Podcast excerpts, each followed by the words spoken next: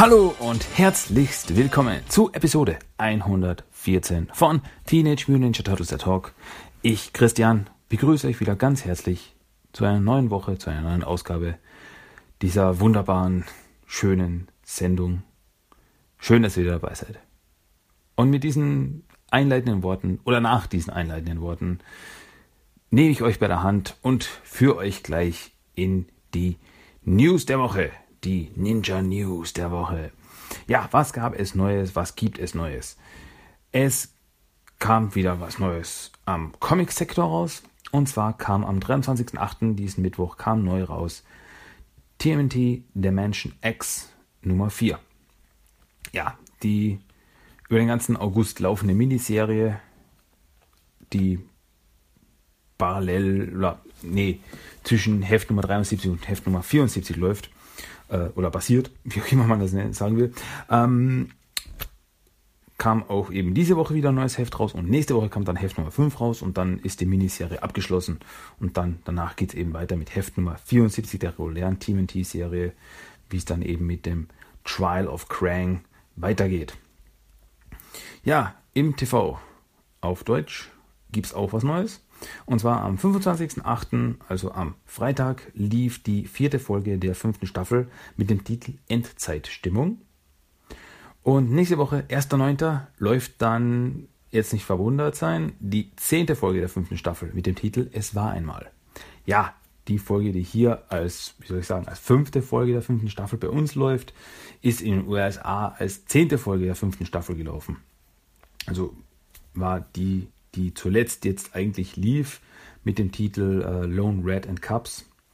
Und die Folge zeigen sie jetzt schon bei uns in einer anderen Reihenfolge. Ja, in der fünften Staffel Tales of the TMT ist das ja jetzt mit der äh, Kontinuität nicht ganz so genau.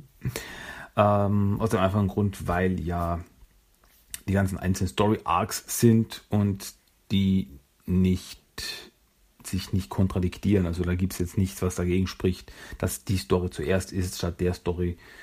Deswegen ist das nicht mehr so ganz genau. Wie auch immer.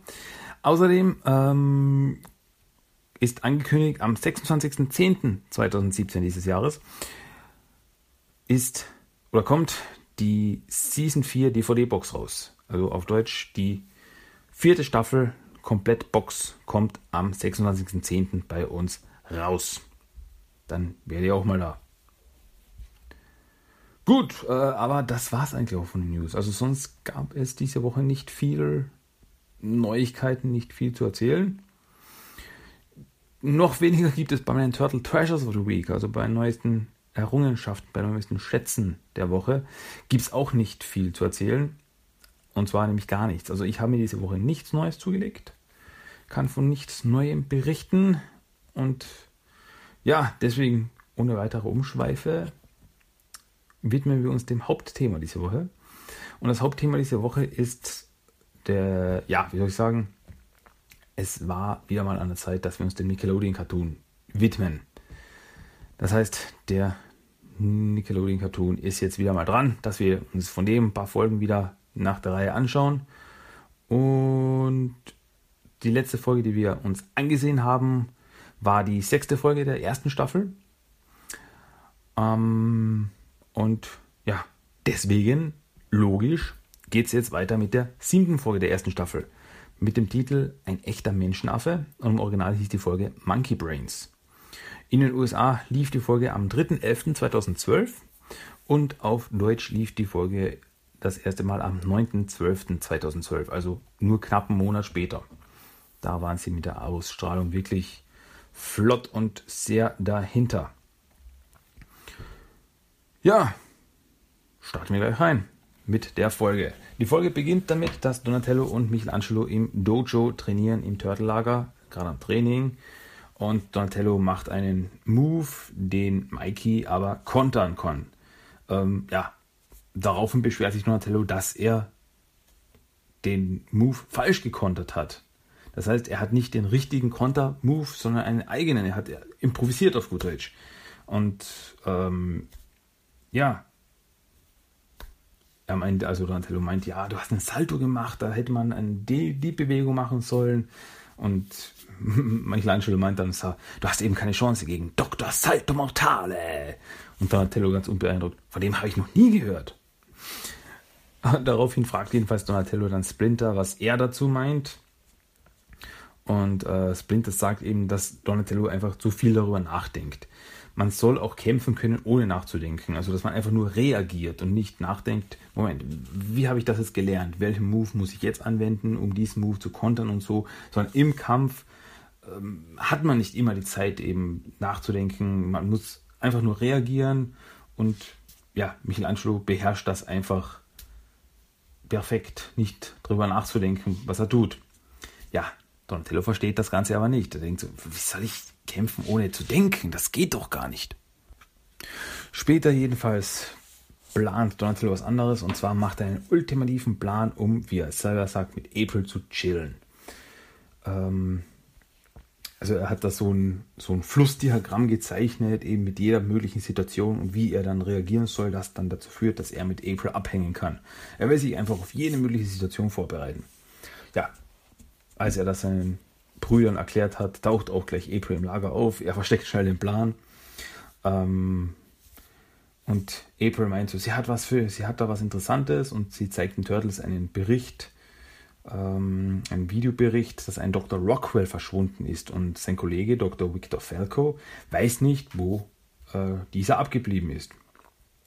April meint daraufhin, da die Krang eben Wissenschaftler in der ganzen Stadt entführen, könnte es einen Zusammenhang geben, wie eben bei ihrem Vater. Ihr Vater wurde ja auch entführt als Wissenschaftler. Und jetzt meint April, vielleicht gibt es da irgendwie einen Zusammenhang. Ja. Ähm, obwohl Leonardo meint, dass das auch nur ein Zufall sein könnte, machen sich April und Donatello auf dem Weg zu Dr. Rockwells Labor und die Sache zu untersuchen. Was Donatello ganz geschickt einfädelt. Und zwar, ja, äh, man dann so, äh, ja, April, wir sollten uns das mal ansehen. Was, ihr anderen habt keine Zeit? Ja, dann werden April und ich uns alleine ansehen. Alles klar? Ja. Ähm, Im Labor finden sie dann auch äh, einen aufgerissenen Käfig und wo eben scheinbar irgendein Versuchstier drin gefangen war und verschiedene Untersuchungsgerätschaften. Und bei ihrer Untersuchung finden sie außerdem in einer Schublade in einem Schreibtisch einen Kanister Mutagen. Ja, das macht die Sache dann natürlich sehr verdächtigt. Da taucht dann auf einmal Dr. Falco auf, Dr. Rockwells Kollege, und will die Einbrecher, eben April und Donatello, überrumpeln. Ähm, ja, Donatello lässt sich nicht so echt überrumpeln und wirft Dr. Falco zu Boden. Donatello meint so, ja, wir wollen ihnen nicht wehtun. Und Falco, das tut aber schon richtig weh. Okay, nicht mehr als schon. Ähm, ja, nachdem aber dann eben geklärt ist, dass Donatello und April die Guten sind, bereden sich April, Donatello und Dr. Falco. Und er sagt im Endeffekt wie dasselbe. Also er weiß einfach nicht, was mit Dr. Falco passiert ist. Also kann er auch nicht helfen. Und äh, als sie dann eben Dr. Felko eben nach dem Mutagen fragen, als sie gefunden haben, meint er ja, dass Dr. Rockwell so mit zwielichtigen Typen zu tun gehabt hat, die ihn dafür bezahlt haben, mit dem Mutagen zu experimentieren. Und diese zwielichtigen Typen waren natürlich niemand anders als die Krang. Und er meint auch noch, in dem zerbrochenen Käfig, den Donatello und April gefunden haben, war ein Affe, an dem Rockwell Experimente durchgeführt hat. Ähm, auf dem Heimweg nach diesem Einsatz sagt Donatello zu April, dass er einen USB-Stick aus dem Labor mitgenommen hat, den er gefunden hat. Und er meint eben, vielleicht, also den will er sich dann im Lager anschauen und vielleicht findet er dann doch noch etwas mehr raus. Auf einmal, als sie dann durch eine Gasse gehen, taucht ein mutierter Affe auf. Und dieser Affe ist dann eben scheinbar das entlaufene Experiment von Dr. Rockwell. Und es kommt dann auch, also der Affe attackiert Donatello und es kommt zum Kampf. Und ja, der Affe ist Donatello wirklich überlegen. Also es scheint wirklich so, als würde der Affe vorher schon wissen, was Donatello im Kampf plant. Also bevor Donatello zuschlagen kann, weicht er schon aus und so weiter und schlägt zurück. Ja. Äh, als Donatello dann am Boden liegt, geht der Affe auf April zu. April schafft es aber ruhig zu bleiben, also nicht in Panik zu geraten und eben sieht dem Affen in die Augen und meint so, es ist alles okay. Okay, du brauchst uns nicht zu attackieren. Wir sind die Guten. Alles, alles klar. Mach dir keine Sorgen. Und der Affe beruhigt sich dann auf einmal selbst und äh, so, ist nicht mehr so aggressiv. Ähm, ja, und dann flüchtet der Affe aber dann doch wieder, also haut dann einfach ab. Zurück im Turtle-Lager erklärt April den anderen Turtles, was passiert ist, als sie den verwundeten Donatello ins Lager bringt. Äh, als sie hören, dass Don von einem Affen verprügelt wurde, ähm, können sie nicht anders als über ihn zu lachen. Ja, also wirklich so die Szene. Donatello, bist du in Ordnung? Ja, es wird schon wieder. Und du bist von einem Affen verprügelt. Ja, ist leider so. Okay, aber wenn alles in Ordnung ist, dann Uhuhu. Oh Mann, wo ist von einem Affen verprügelt? Also die machen sich dann richtig lustig über ihn, aber Abel findet das gar nicht witzig und schimpft dann mit den anderen Turtles, dass äh, das nicht nett ist. Ja. Äh, kurze Zeit später denkt Donatello nochmal über die ganze Situation nach und er versteht es einfach nicht, wie er als, als, als Genie, also er ist hochintelligent und wie konnte er gegen ein dummes Tier, gegen einen dummen Affen verlieren? Und Splinter äh, sagt eben nochmal, dass äh, er sich zu sehr auf den Verstand, zu sehr auf seine Intelligenz verlässt. Und er muss auch im Kampf einfach mal den Kopf ausschalten und einfach nur äh, reagieren und kämpfen. Also ohne nachzudenken. Und ähm, er bringt eben wieder Michelangelo als Beispiel. Also schau mal Michelangelo da drüben. Der denkt überhaupt nicht nach. ja, ähm, aber ja, Donatello tut sich da halt einfach schwer. Also er kann seinen Verstand einfach nicht so abschalten. April analysiert dabei den USB-Stick, den Donatello von, aus dem Labor mitgenommen hat und äh, findet dabei raus, dass die Experimente von Dr. Rockwell den Affen zu einer Art, ich sage es jetzt mal, Empath gemacht haben. Also er kann, der Affe äh, kann durch die Experimente mit dem Mutagen kann er Gefühle anderer spüren und passt sich denen an. Daher war er dann auch also wütend, als Donatello wütend war und wurde ruhiger, als April ruhig war. Also es ist so, er kann eben Gefühle, so Gedanken ein bisschen lesen. Und ja, Leonardo meint dann eben, ja, sie müssen diesen Affen finden, der da jetzt frei in der Stadt rumläuft. Das ist sehr gefährlich. Und um während dieser Affenjagd in Kontakt zu bleiben, zeigt Donatello seine neueste Erfindung, das T-Phone, was im Endeffekt ein Turtle-Handy ist. Turtle-Smartphone, besser gesagt, das T-Phone. Sie ist wieder, Michelangelo mischt sich dann ein, hey, ich bin derjenige, der hier die Dinge benennt und ich hätte es das T-Phone genannt. Aber so habe ich es auch genannt. Ja, aber ich wollte ihm den Namen geben. Gut, danach sind die Turtles und April in der Stadt unterwegs und suchen den Affen. Und nach einer wilden Verfolgungsjagd können sie ihn auch schnappen. Und es ist nämlich so, also er versteckt sich in einem Müllcontainer. Aber äh, es ist fast so, als könnte April ihn spüren. Sie sieht ihn nicht und denkt so, Moment, der ist doch hier irgendwo da drüben, muss er sein. Und da ist er dann wirklich. Und April schafft es ihn auch eben wieder zu beruhigen und lauf nicht weg, wir, wir wollen nichts Böses, wir sind gut. Und da wird auch wieder ruhig, der Affe. Und ja, also die Turtles dann diskutieren, wie sie weiter, was sie weitermachen sollen und wie sie, der Affe sie zu Dr. Rockwell bringen soll. Äh, dreht April sich zu den Turtles um und meint so, ich weiß nicht warum, aber ich habe das Gefühl, der Affe ist Dr. Rockwell. Ja, sie bringen den Affen, oder besser gesagt eben Dr. Rockwell, als mutierter Affe zu Dr. Falco zurück, der dann eben verspricht, auf ihn aufzupassen und ihm so weit möglich ein normales Leben zu bieten. Ja, kurze Zeit später dann im Turtle-Lager äh, redet Splinter April auf ihre ja, Gefühle an, also sie, indem, ja, also er meint, wie, wie, wie, wie das möglich, dass, wie hat sie das gewusst, dass, da, dass der Dr. Rockwell da sich dort versteckt? Und April meint sie, ja, ich weiß nicht, ich habe öfters einfach so diese Eingebung, ich habe diese Gefühle, da weiß ich so, solche Sachen einfach. Und das eben findet, findet Splinter sehr interessant. Ähm, ja, derweil checkt Donatello nochmal die Daten vom USB-Stick und es kommt ihm da irgendwas noch komisch vor bei der ganzen Geschichte. Nämlich äh, laut Dr. Falco hat nämlich Dr. Rockwell einen Affen gehabt, den er im Käfig ähm, gehalten hat und an dem er experimentiert hat. Äh, laut den Aufzeichnungen von Dr. Rockwell hat aber Dr. Rockwell nie einen Affen gehabt, sondern er hat nur Proben von Affen-DNA gehabt.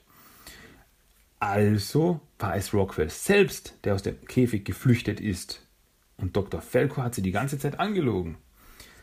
Und es scheint so, als hätte Dr. Rockwell selbst, äh, hätte Dr. Felko mit Dr. Rockwell selbst Experimente durchgeführt, was ihn dann eben zu einem Affen werden ließ.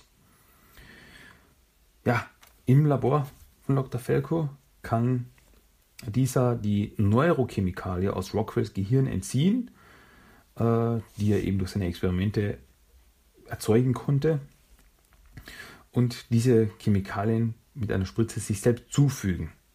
Und dadurch erhält er hellseherische Fähigkeiten, was auch das Ziel seiner Experimente, also der Experimente von Dr. Felko waren. Darauf sollten seine Experimente hinauslaufen. Und ja, gleich darauf tauchen dann die Turtles auch auf, um Dr. Felko aufzuhalten.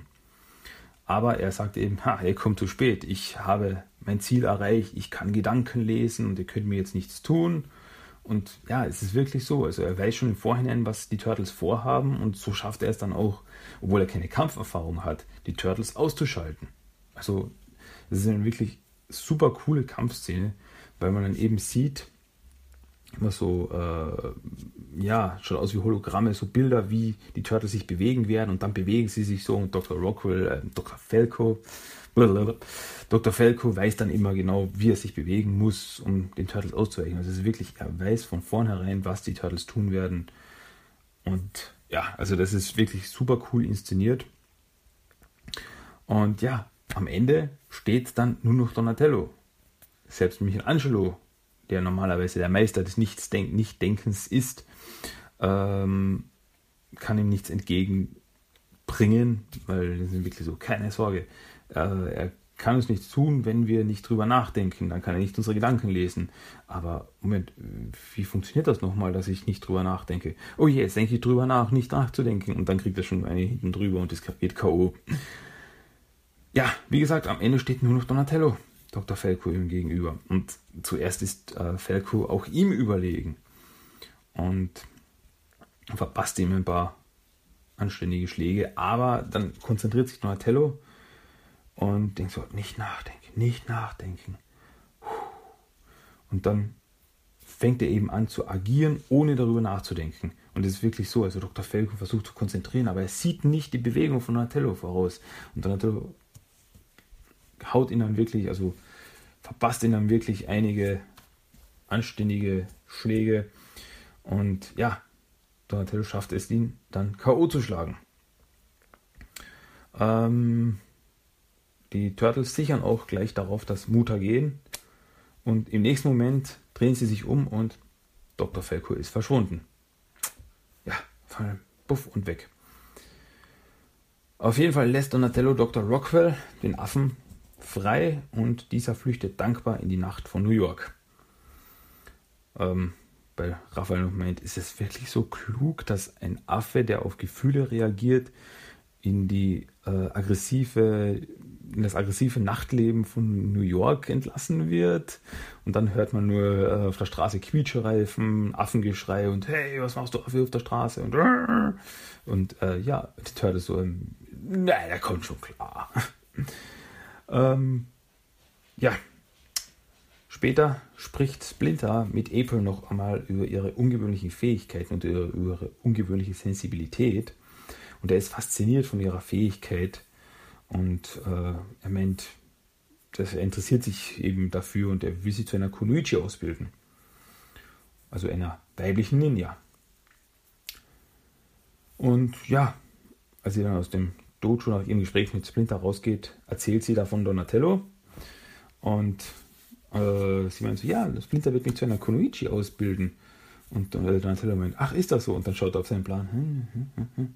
Ah, okay. Äh, ja, dann sollten wir mal zusammen trainieren. April meint, ja, das können wir gerne machen, Donatello. Und Donatello dann so, yeah, mein Plan funktioniert. Und da sieht man nur Raphael, wie er vorne äh, sitzt und die Augen überdreht. Oh, ja, passt schon. und damit endet die Folge. Ja, eine richtig tolle Folge. Dr. Felko werden wir übrigens auch wiedersehen. Auch Dr. Rockwell werden wir wiedersehen. Ähm, was ich sagen kann, also in der Folge spricht Dr. Rockwell, der Affe, nicht in späteren Folgen kann er aber durchaus sprechen. Also da hat er sich dann irgendwie scheinbar an seinen Mutantenkörper schon gewöhnt, dass er sich ein bisschen angepasst hat. Und ja, wie gesagt, Dr. Falco werden wir auch in der einen oder anderen Form wiedersehen. Aber dazu so viel, äh, dazu mehr, wenn es soweit ist. Gut, das war das Hauptthema diese Woche. Und damit kommen wir doch auch gleich weiter zu unserem Character of the Day.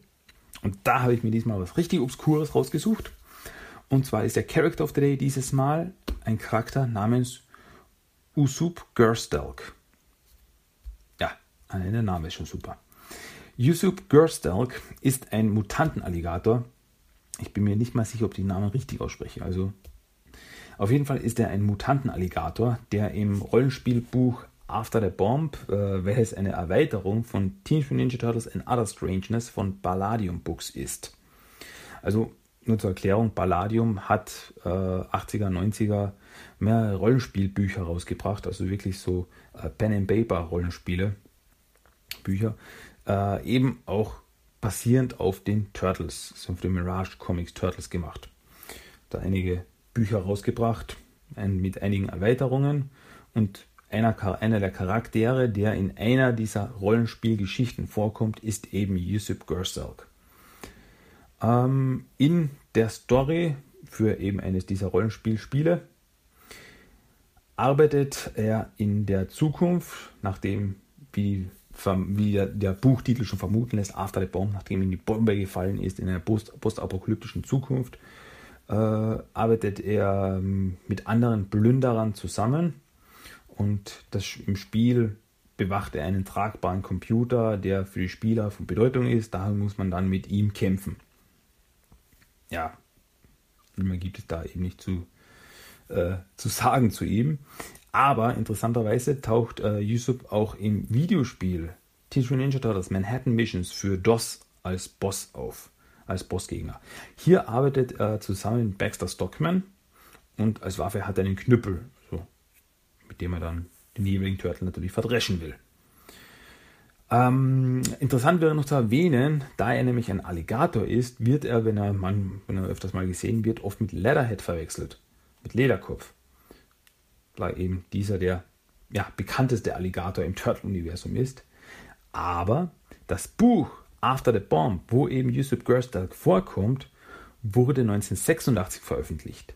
Leatherhead tauchte das erste Mal in Tales of the TMNT Nummer 5 von 1988 auf. Das heißt, Yusuf war zwei Jahre vor Leatherhead der erste Mutantenalligator im ja, Turtle-Multiversum. Und das fand ich interessant. Ja. Ähm, aber wie gesagt, viel mehr gibt es eigentlich zu ihm nicht zu sagen. Unser Character of the Day, Yusuf Gerstalk. Ja, puh, dann wären wir eigentlich schon ziemlich wieder gegen Ende dieser Episode jetzt. Ähm, aber bevor ich jetzt wirklich schon vom Ende rede, gibt es noch einen Random Quote of the Day, ein Zitat des Tages. Das hört ihr euch jetzt noch schnell an. Ähm, ist diesmal wieder mal nach langer Zeit etwas Englisches, da es den Comic, in dem dieses Zitat vorkam, nicht auf Deutsch gibt. Ja, also aufgepasst, jetzt geht's los. The night, with all its weight, bears down upon a quiet world.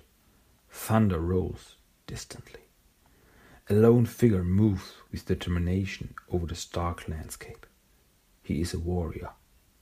In this world there are none to match his strength, few to equal his loyalty. He is samurai. Ja. Und das war der Random Quote of the Day, das Zitat des Tages. Gut, damit wären wir jetzt aber schon wirklich schon am Ende angelangt von dieser Ausgabe dieser netten, freundlichen Familienshow. Wenn ihr was zu bemängeln oder was zu sagen habt oder mir was mitzuteilen wollt oder mir Geburtstagswünsche zuschicken wollt. Zwinker, zwinker. Ich habe nächste Woche Geburtstag, 30.08. Nur, nur so nebenbei und ganz ohne Hintergedanken. Hm. Also, wenn ihr mir einfach so ein E-Mail schreiben wollt, einfach so, könnt ihr das gerne tun. Am besten per E-Mail. Äh, wenn ihr mir ein E-Mail schreiben wollt, am besten per E-Mail. Ja, nee, no, no, ja, nee, per Brieftaube. Gott!